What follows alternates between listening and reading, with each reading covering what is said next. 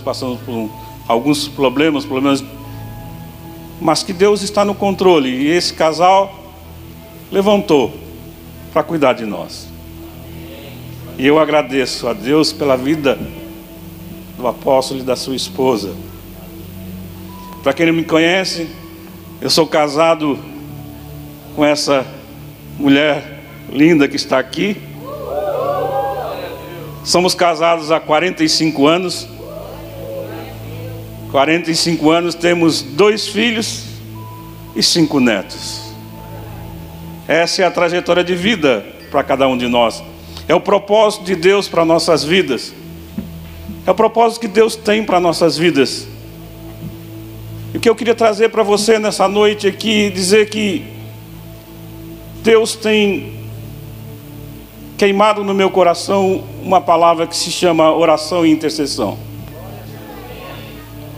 Mas antes eu queria fazer um, uma introdução e dizer para você que nós, como igreja, temos negligenciado nesse ponto.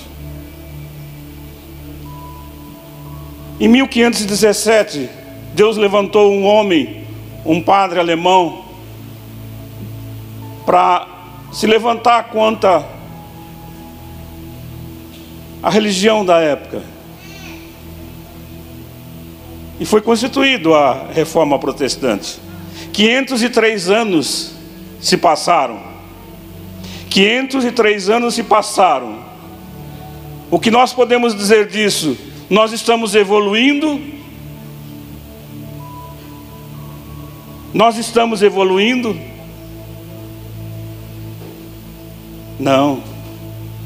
E eu queria trazer para você as cinco teses principais de 95 que ele lançou. E ele disse assim: só a fé, só a Escritura, só Cristo, só a graça, só para a glória de Deus. E nós vivemos no Brasil hoje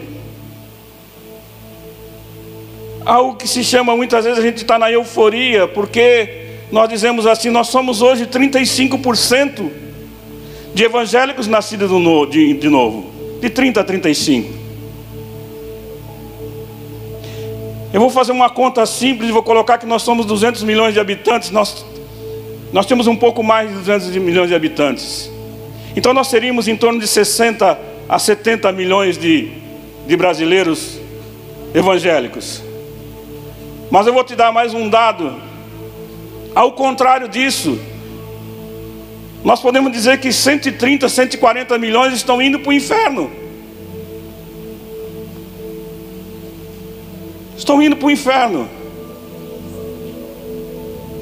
E o que nós fazemos com isso? O que eu e você fazemos com isso? Talvez você tenha um parente, talvez você tenha um amigo que está do seu lado e que você diga assim: só falta ser crente, mas falta tudo.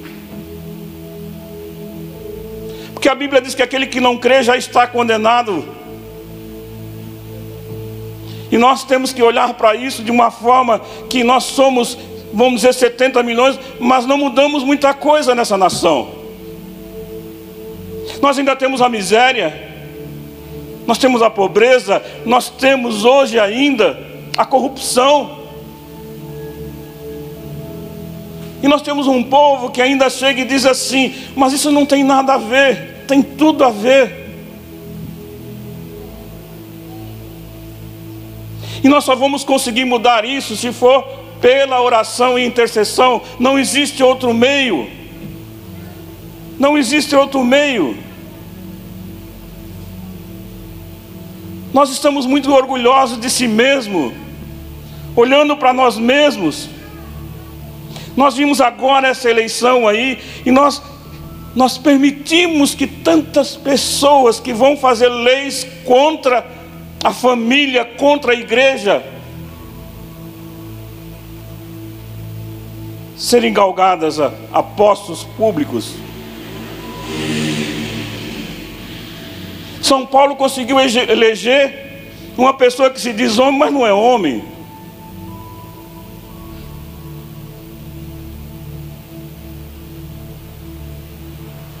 Nós temos dois estados brasileiros, o maior estado brasileiro, que é São Paulo, estão indo para o segundo turno, um homem que é totalmente contrário aos preceitos de Deus.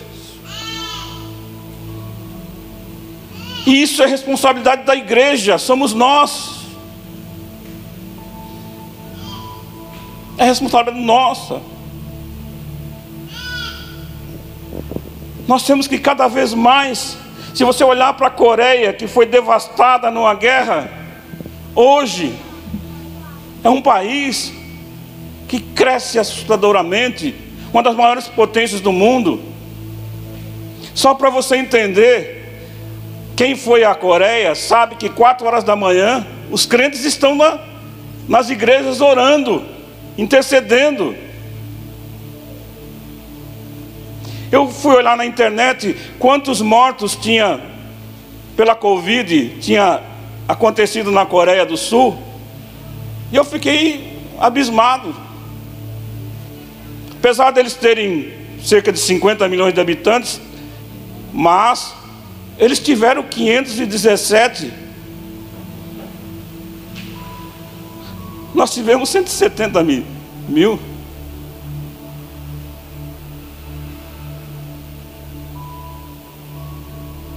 Eu vi a irmã orando aqui.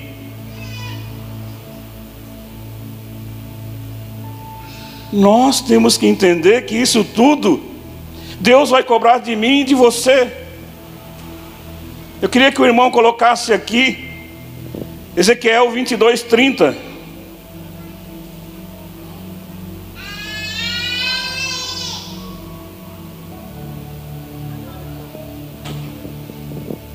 E busquei dentre eles um homem que estivesse tapando o muro, estivesse na brecha perante mim por esta terra, para que eu não destruísse, mas ninguém achei. Ninguém achei. Deus buscou. Deus busca hoje eu e você. Deus busca eu e você.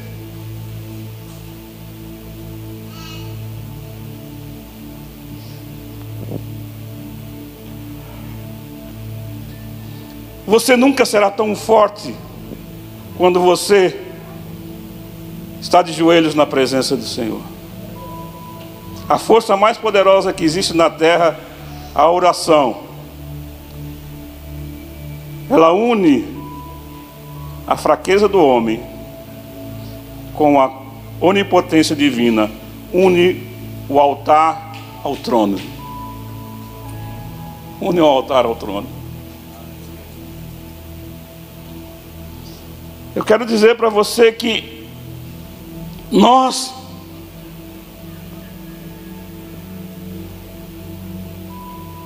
temos que tomar decisões que mudam a nossa vida.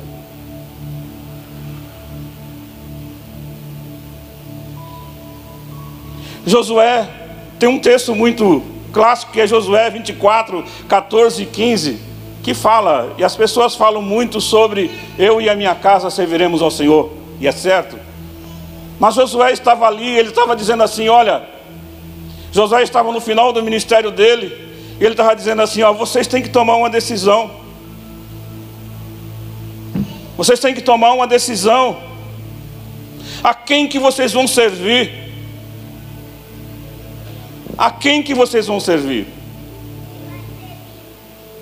Mas eu tomo uma decisão, eu e a minha casa serviremos ao Senhor.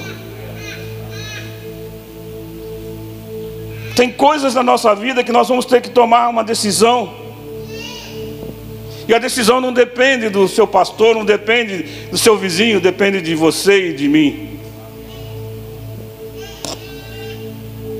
Eu queria que o irmão colocasse aí.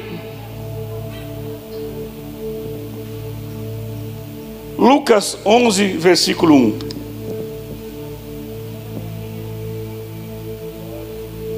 E aconteceu que estando eles, ele a orar num certo lugar, quando acabou, lhe disse um dos seus discípulos: Senhor, ensina-nos a orar, como também João ensinou a seus discípulos. Os discípulos estavam com Jesus, estavam andando com Jesus e falavam assim: Olha, ensina-nos a orar.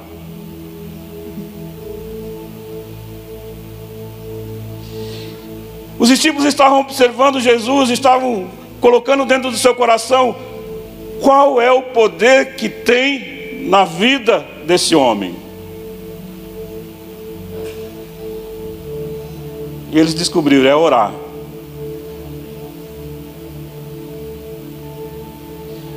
Escuta aqui que eu estou dizendo para mim e para você. Os discípulos não perguntaram para Jesus, não pediram para Jesus, ensina-nos a pregar. Ele disse assim: ensina-nos a orar.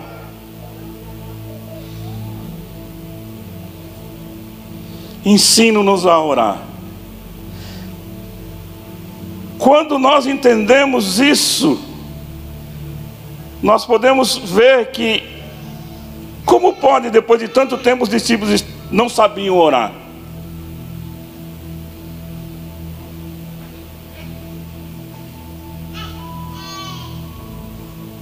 Poder e a unção vai vir através da oração. Se você quer ter poder, ore mais. Ore mais. Você nunca será tão forte quando você está de joelhos na presença do Senhor. Tão forte quando você está de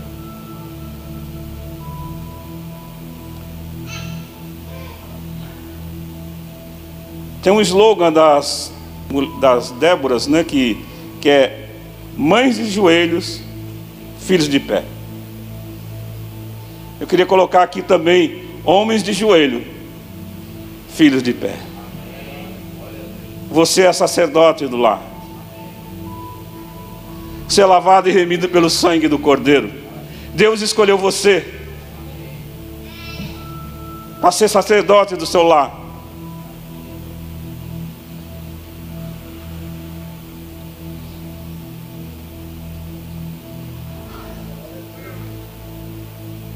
Ezequiel diz assim, ó, Deus do céu procurou um homem para se colocar na brecha. Por Judá, que estava indo para um amargo cativeiro, e não encontrou ninguém.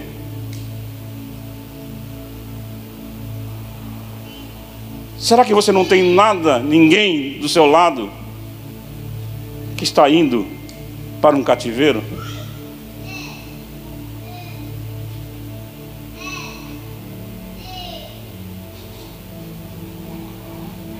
Eu queria perguntar para você nessa noite: você sabe de onde Deus se tirou? Você tem consciência de onde Deus se tirou?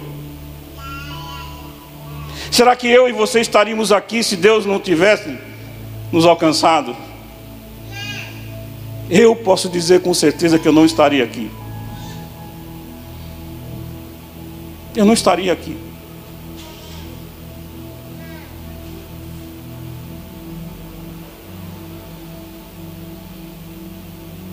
O Salmo 103, 106, 23 diz assim: que houve um intercessor, e Deus poupou uma nação.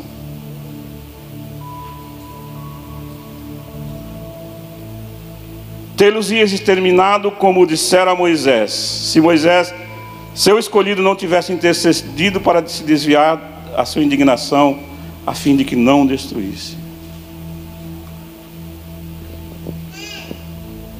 A sua oração. Você está aqui, você foi salvo porque alguém intercedeu por você.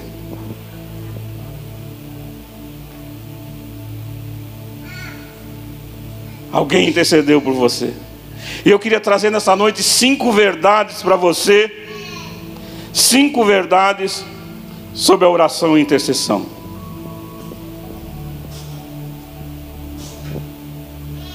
A oração Primeiro é a oração e intercessão, traz livramento para a nossa vida. Nós temos trabalhado no preventivo, não, no corretivo e não no preventivo.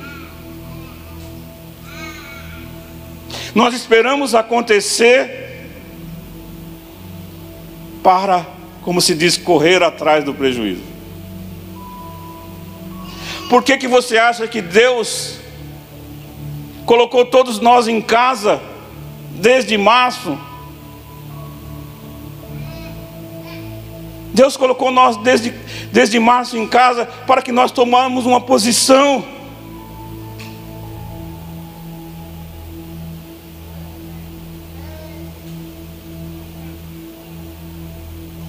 Nós, o Brasil se especializou em grandes pregadores, isso é bom, que pregam de costa a costa.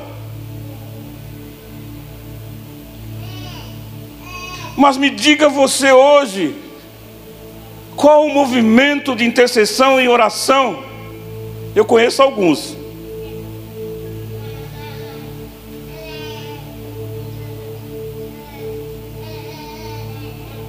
Mas você vai ter que se esforçar.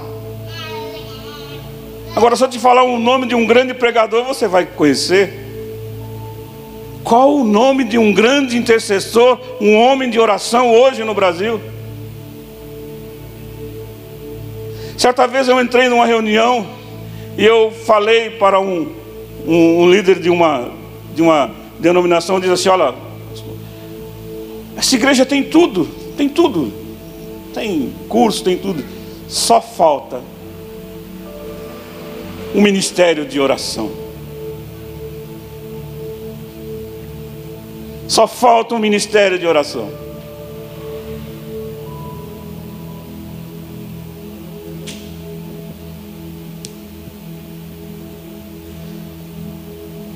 Deus é soberano.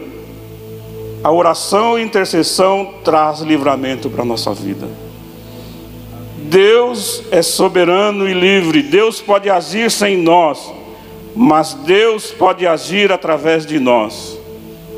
Deus pode agir através de nós. Eu queria que o irmão colocasse Gênesis 18, 23.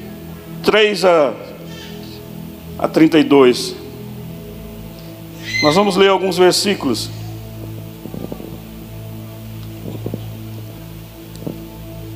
E chegou Abraão, dizendo: Deus, Abraão estava dizendo para Deus, dizendo assim: Destruirás também o justo com o ímpio? 24. Porventura, se houver 50 justos na cidade, vai destruí-los também, e não pouparás o lugar por causa dos 50 justos que estão dentro dela. Longe de ti que faças tal coisa, que mates o justo com o ímpio, que o justo seja como o ímpio, longe de ti. Não faria justiça o juiz de toda a terra? Então disse o Senhor: Se em Sodoma, Sodoma achasse 50, achar 50 justos dentro da cidade, pouparei todo o lugar por amor deles. E respondeu Abraão, dizendo: Eis que agora me atrevi a falar ao Senhor, ainda que sou pó e cinza. Porventura faltarem 50 justos, cinco, destruirás por aqueles cinco toda a cidade. E disse: Não a destruirei, se eu achar ali quarenta e cinco. E continuou ainda a falar: Se porventura ali acharem quarenta, e disse o Senhor: Não o farei por amor dos quarenta. E disse mais: Ora, não se ire o Senhor, se eu ainda falar se porventura se achares ali trinta, e disse: Não farei se ali achar trinta. E disse: Eis que agora me atrevi a falar ao Senhor, se porventura se acharem ali vinte, e disse: Não destruirei por amor dos vinte.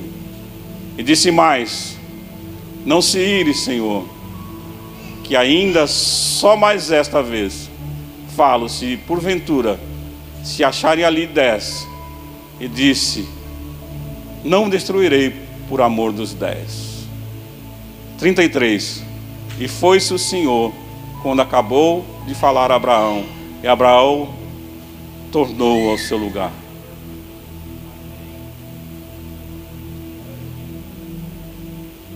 Deus é misericordioso. Deus não destruiu aquela terra. Deus destruiu aquela terra, mas poupou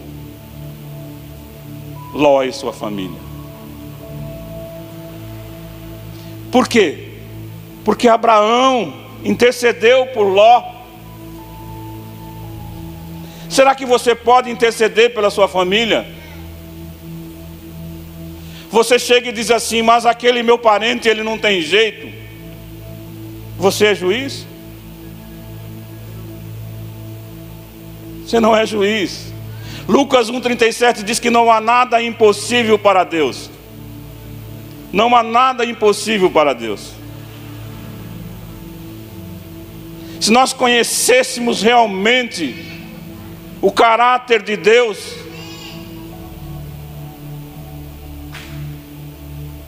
nós mudaríamos o nosso falar, o nosso pensar, o nosso agir, que Deus é soberano.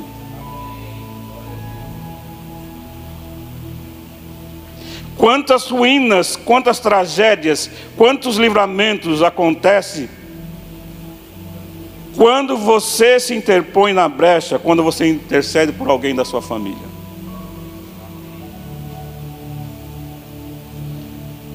Quando você vê, e nós hoje muitas vezes nós estamos dizendo assim, olha, eu sou assim mesmo.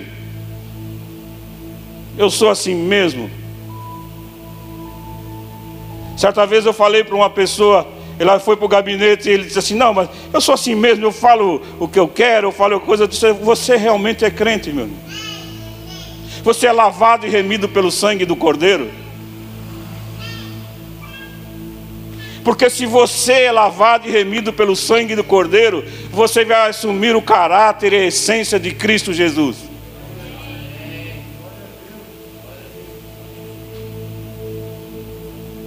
Nós temos que deixar o achismo nosso.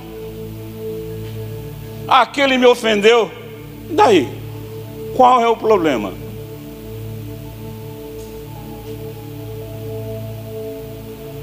Quem é o seu parâmetro? É Jesus?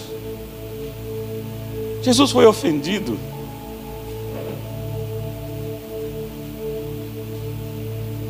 Pilatos, na sua covardia, diz assim: Eu não vi nada que possa condená-lo. Nós temos que entender que Deus é soberano. Eu queria que o irmão colocasse Jó 42, 10. Você tem inimigos? Ore por eles. Ore por eles. Jó 42, 10 diz: E o Senhor virou o cativeiro de Jó quando orava pelos seus amigos, amigos em termos. Porque eles diziam assim: Olha, Jó, em algum momento você pecou, Jó. Em algum momento você fez alguma coisa. Mas a Bíblia diz que Deus diz que Jó era íntegro e reto. O diabo deu testemunho de Jó, da fidelidade de Jó. E o Senhor acrescentou a Jó um tanto, eu queria que voltasse um pouco antes, quando ele, ele ora pelos amigos. Eu acho que é nove, se não me engano.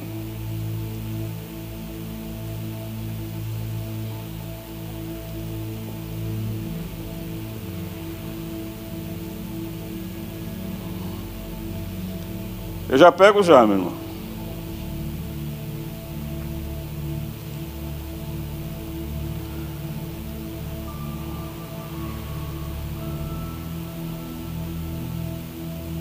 Jó 42. 10 mil é 10 mesmo, tá certo. Deus mudou a sorte de Jó quando ele orava pelos amigos. Mas na realidade não eram amigos dele. São pessoas que foram lá para confrontar Jó na sua na sua enfermidade. Jó perdeu tudo. Perdeu, perdeu filhos, perdeu bens. Será que você tem orado por aqueles que te perseguem?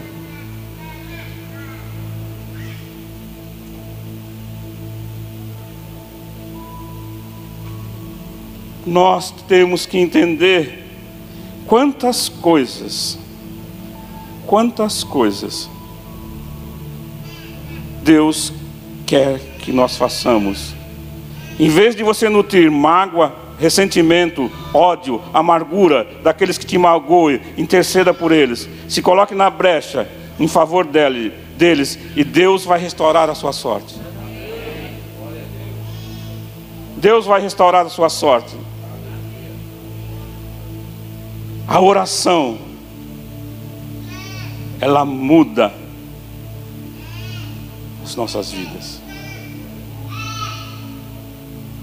E você muitas vezes acha que Deus não está atento para a sua oração. Malaquias fala que as nossas orações estão em memorial diante do Senhor e vão se cumprir ao seu tempo. Nada daquilo que você faz diante de Deus, ele é esquecido. Através da oração e intercessão, Deus nos dá vitória na batalha. Deus nos dá vitória na batalha. Quando nós olhamos para aquilo que Deus tem para a nossa vida, nós estamos num campo minado. O mundo jaz no maligno, é uma luta invisível, mas real. Existe no mundo espiritual uma orquestração do mal contra nós. Não podemos usar as armas convencionais nesta luta, mas Deus tem armas poderosas na nossa vida. Deus tem armas poderosas na nossa vida.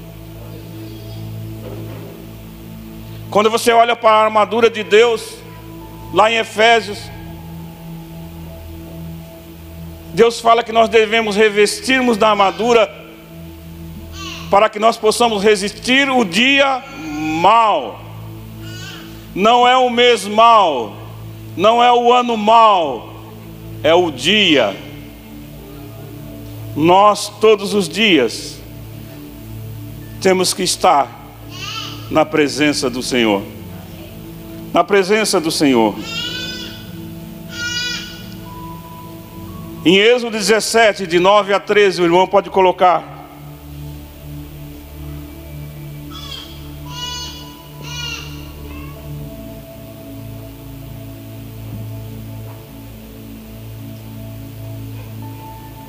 Pelo que disse Moisés a Josué: Escolhe homens e sai, peleja contra Amaleque. Amanhã eu estarei no cume do outeiro, e a vara de Deus estará na minha mão. E fez Josué como Moisés lhe dissera, planejando contra Amaleque. Mas Moisés, Arão e U subiram ao cume do outeiro. E acontecia que quando Moisés se levantava a mão, Israel prevalecia. Mas quando abaixava a mão, Amaleque prevalecia. Porém, as mãos de Moisés eram pesadas. Por isso tomaram uma pedra e puseram debaixo dele, para sentar-se sobre ele. E Arão e Ur sustentaram as suas mãos, um de um lado e o outro do outro. Assim ficaram as mãos firmes até que o sol se pôs. E assim Josué desfez Amaleque e seu povo ao fio da espada. Você tem sustentado as mãos da sua esposa ou do seu esposo? Você tem sustentado a mão do seu pastor da sua pastora.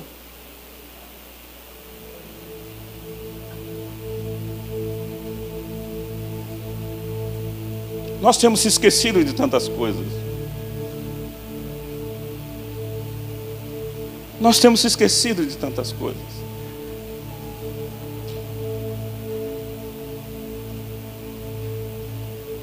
Eu só vou citar por causa que não dá tempo para soltar todos os versículos que, eu, que tem aqui. Mas em 2 Reis 18, nós temos um encontro de Elias com os profetas de Baal e de Acera. E Elias diz assim para o povo: Até quando cocheareis entre dois pensamentos? Se você quiser seguir a Deus, você siga. Se você quiser seguir a Baal, siga. E Elias faz um desafio. Faz um desafio para aquele povo. E diz assim: Olha, o Deus que se manifestar com fogo, esse será o Deus.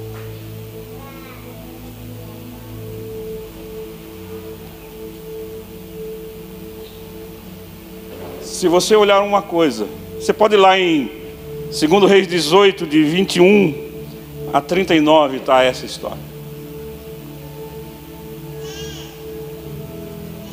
E os profetas de Baal começam a se retalhar. Hein? Desculpa, é primeiro reis então. Primeiro reis. É isso mesmo, primeiro reis. Está certo, eu que li errado. 1 Reis 18, de 21 a 39. Obrigado, meu irmão. E aqueles profetas começam a se retalhar e não acontece nada. Mas Elias faz uma coisa que eu sugiro a você, que você faça isso urgentemente. Elias não invocou o Senhor enquanto o altar não estava restaurado.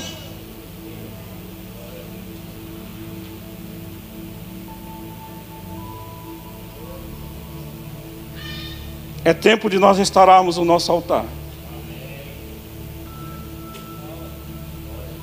É tempo de restaurar.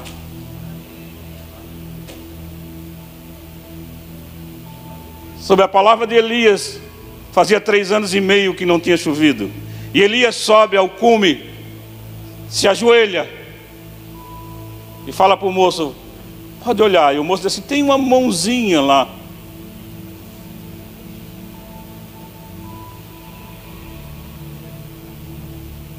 Uma mãozinha na sua mão.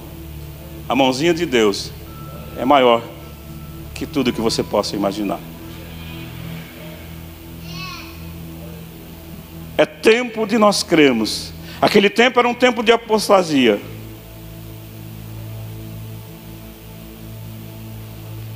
A terceira coisa, a oração e intercessão reverte circunstâncias impossíveis. Você crê realmente na resposta da oração? Você realmente crê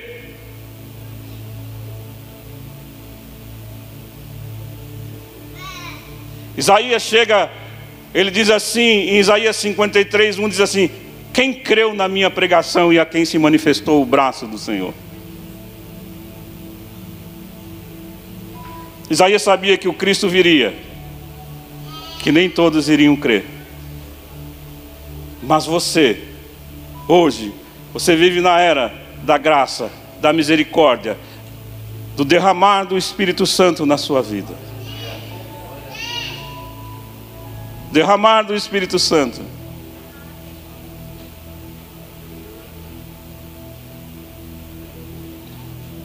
Você crê realmente? Você crê realmente?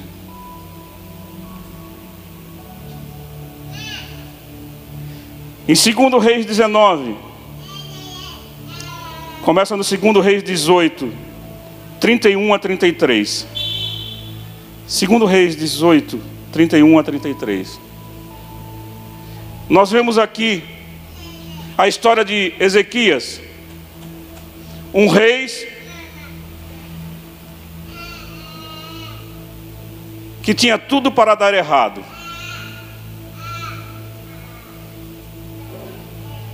Seu pai, Acas, foi um dos piores reis de Israel um homem derrotado, um homem falido, ele recebe um reino falido, mas ele toma as decisões certas, decisões que vão melhorar a nossa vida. Ele restaura o templo, ele restaura o culto, ele restaura as ofertas, ele restaura a comunhão.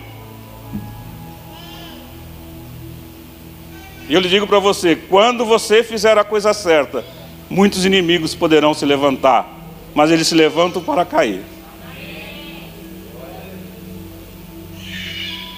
Pode colocar que eu vou ler agora, de 31 a 33. Senecaribe, que era um, um, um dos mais poderosos da época, tinha conquistado tudo ao redor, tinha subjugado, o pai dele tinha subjugado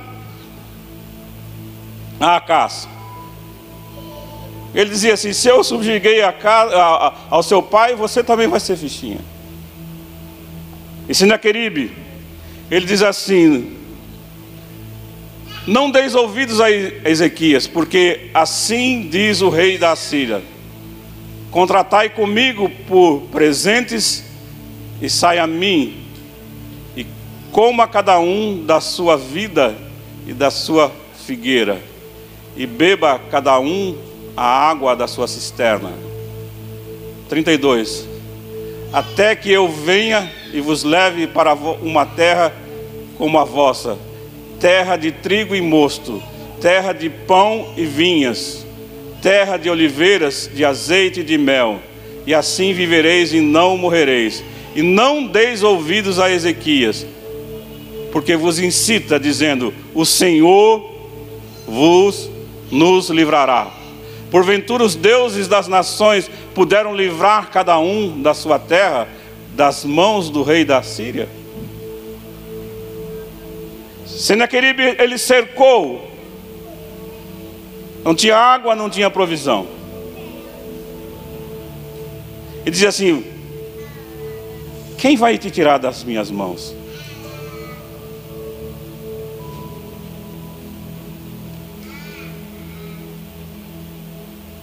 E, segundo Reis 19, 15 e 16, você pode colocar aqui.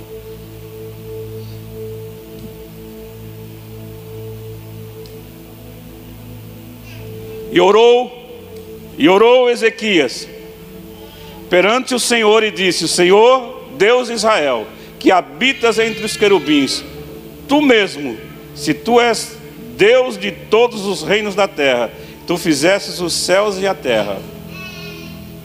Pode colocar. Inclina, Senhor, o teu ouvido e ouve, Senhor, os teus olhos e veja e ouve as palavras que Senaqueribe que ele enviou para afrontar o Deus vivo. O que ele fez? E ele, o que, que ele fez? Ele orou, colocou a carta de Senaqueribe ali e disse assim: Olha, Senhor, olha o que Senaqueribe fez. Ele está dizendo que não tem nenhum Deus aqui que vai livrá-lo, livrar ao povo de Israel das suas mãos. Pode colocar o versículo 20.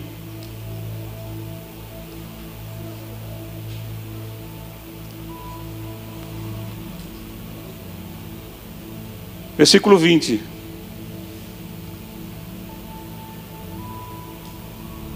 Então Isaías, filho de Amós, mandou dizer a Ezequias. A resposta foi imediata. Assim diz o Senhor Deus de Israel o que me pedistes acerca de Senaqueribe, rei da Síria, eu ouvi. Eu ouvi. Eu ouvi.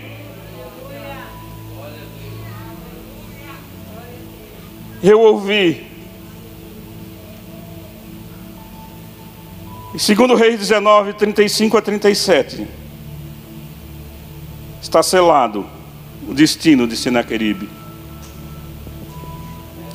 Sucedeu, pois, que naquela mesma noite, onde? Naquela mesma noite, saiu o anjo do Senhor e feriu o arraial dos assírios, a 185 mil deles.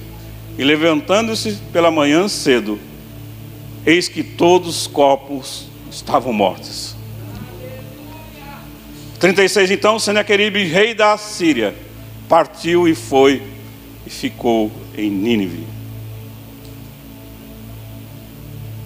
Por um caminho ele veio, mas ele teve que ir embora. E sucedeu que, estando ele prostrado na casa de Nisrod, seu Deus, esse era o Deus dele, Adramaleque Sarezé, seus filhos feriram a espada, porém eles escaparam para a terra de Ararat. Essá, Adom, seu filho, reinou no seu lugar. Você serve a um Deus verdadeiro naquele mesmo dia, Deus enviou um anjo, não precisou de muitos, não, e aniquilou 185 mil assírios. A oração e intercessão, quarto, é a chave que abre as portas do céu para um grande avivamento do Espírito Santo. Abre. Abre. Eu só vou citar. A igreja de Atos, Atos 2, de 42 a 47, eu não vou ler. Aquela igreja começou, eles oraram, oravam e eram unânimes, e todos perseveravam em oração.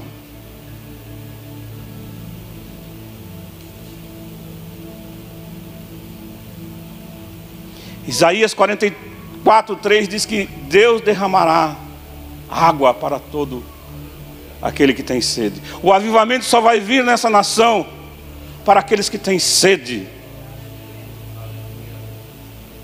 Nós precisamos ter sede de um avivamento. Nós estamos muito cômodos, nós estamos ali no, deitado em berço esplêndido, achando que isso vai perdurar. Não vai, essa situação não vai mudar se não for pela oração.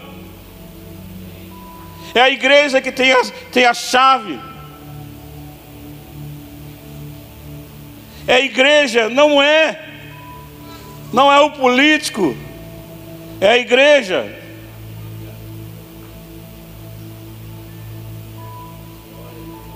É a igreja. O Pentecostes ele veio quando aqueles 120 discípulos estavam lá em oração.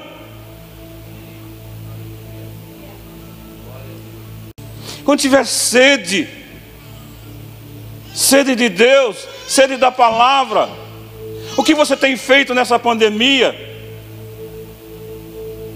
O que você tem feito nessa pandemia? Você tem ido atrás dos seus parentes, você tem olhado para os seus filhos, tem olhado para os seus netos.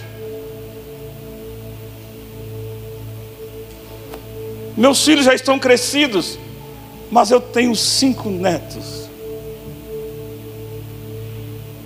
O Salmo 128 fala que eu verei a prosperidade dos filhos nos filhos. A sua luta não acabou.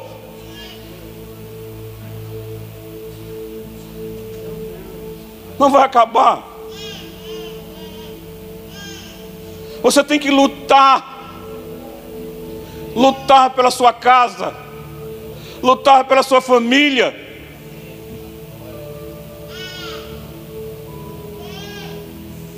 Lutar sobre.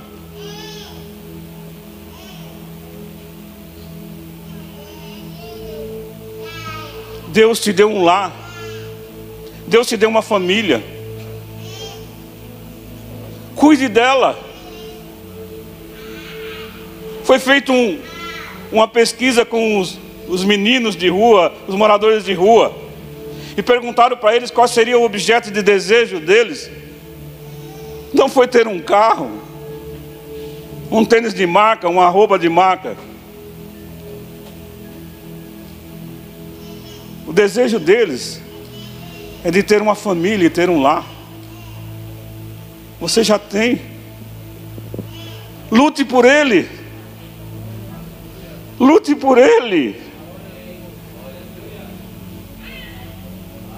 O avivamento vai começar por você e na sua casa.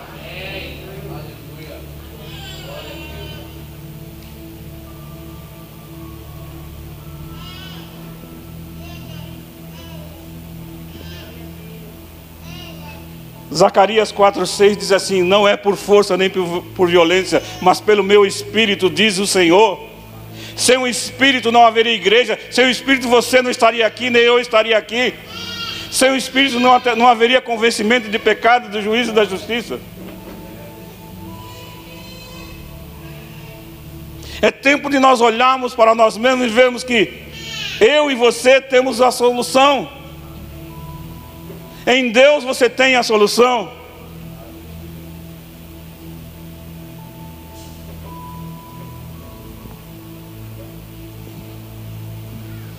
A igreja precisa fender os céus.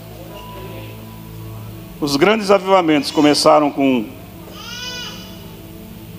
poucas pessoas em oração. Na Coreia foi assim, em 1907 uma igreja começou a se reunir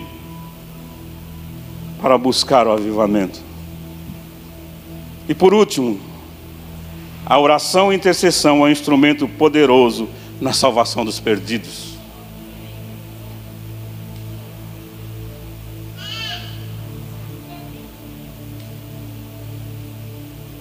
Quão luta é trazer pessoas para a oração.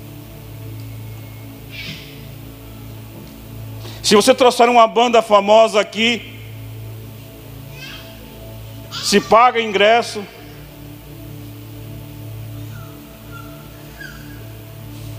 e vão vir milhares de pessoas.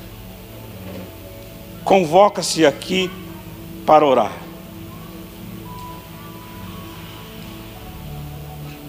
Convoca-se para orar. Vão vir os mesmos. Deus usa, Deus usa.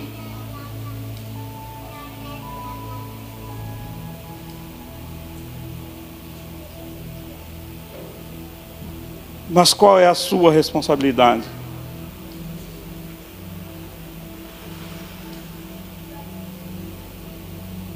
Eu tenho certeza que o púlpito dessa igreja não terá um empenho, um desempenho eficaz se os bancos da igreja não estiverem comprometidos em oração e intercessão pelos pregadores. Perguntaram para Mude como começa um avivamento na igreja. Ele disse: acenda uma fogueira no púlpito e os bancos da igreja pegarão fogo.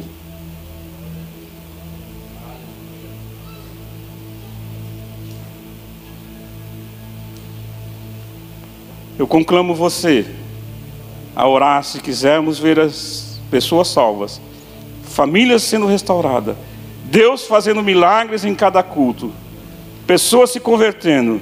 Será necessário que esta igreja coloque-se na brecha por intercessão. Nenhuma igreja vai crescer em graça, em número, se não estiver comprometido na oração.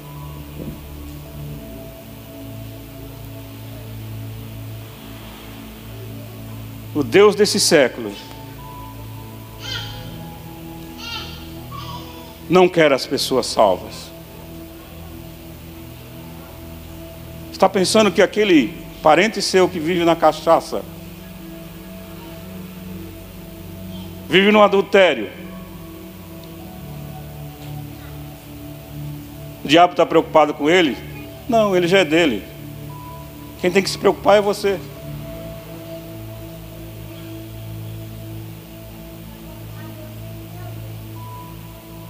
Porque é você que tem a revelação de Deus. Você que foi alcançado pela graça. Eu volto a perguntar: você sabe de onde você saiu? Eu não saí de uma família evangélica. Eu saí de uma família espírita que eu via a minha mãe subindo paredes, como eu vejo você aqui hoje.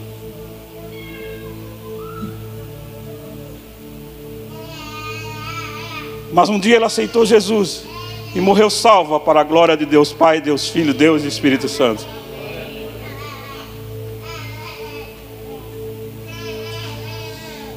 Deus está esperando a sua manifestação. Deus está esperando a sua manifestação na sua casa. Desde de março, eu e Lourdes passamos a praticamente agora pelo menos umas três ou quatro vezes por semana. Mas antes da a pandemia mesmo que todo mundo estava, todos os dias nós orávamos com, os, com a minha filha e meu genro, minha cunhada e meu cunhado via Skype. E nós fizemos uma relação de oração, está aqui nesse, nesse iPad, onde todos os dias nós orávamos. Através do, do apóstolo Marcos, você se lembra que ele deu a orientação da ceia, e nós fazíamos a ceia todos os dias. Hoje nós fazemos as ceias com eles uma vez por semana.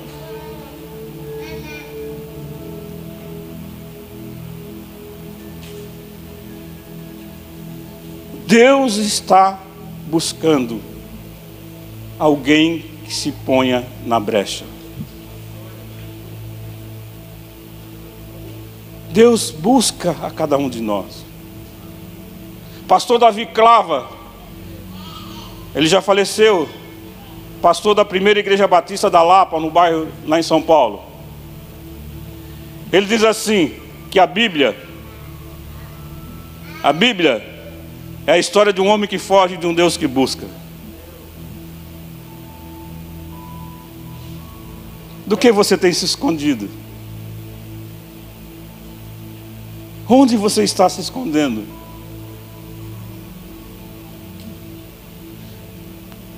Você não tem mais a essência de Adão, que se escondeu de Deus. Você tem a essência do Cristo vivo. Só tem a essência do Cristo vivo. É hora de eu e você tomarmos uma decisão. Não espere mais. Não espere mais vir aqui um grande pregador que fale sobre oração, intercessão. Não.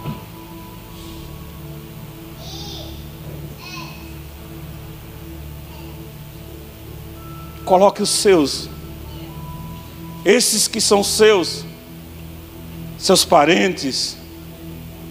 Deus vai cobrar de mim e de você.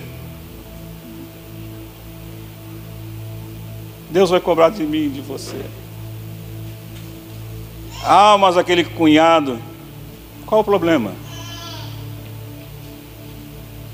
Eu era igualzinho ele antes de me converter. A diferença dele de mim é que eu já fui alcançado pela graça. Ele ainda precisa ser alcançado pela graça. Nós colocamos a coisa como impossível. Mas eu também era impossível. E Deus me alcançou. Você vive na época da graça. É tempo de buscarmos ao Senhor. É tempo de você se colocar na brecha. É tempo de você buscar ao Senhor. É tempo de você colocar os seus motivos de oração, aquilo que te está, está importunando, aquilo que está, que está ainda por resolver. Deus tem a solução. Mas você precisa tomar uma posição. E é hoje. Você pode se levantar.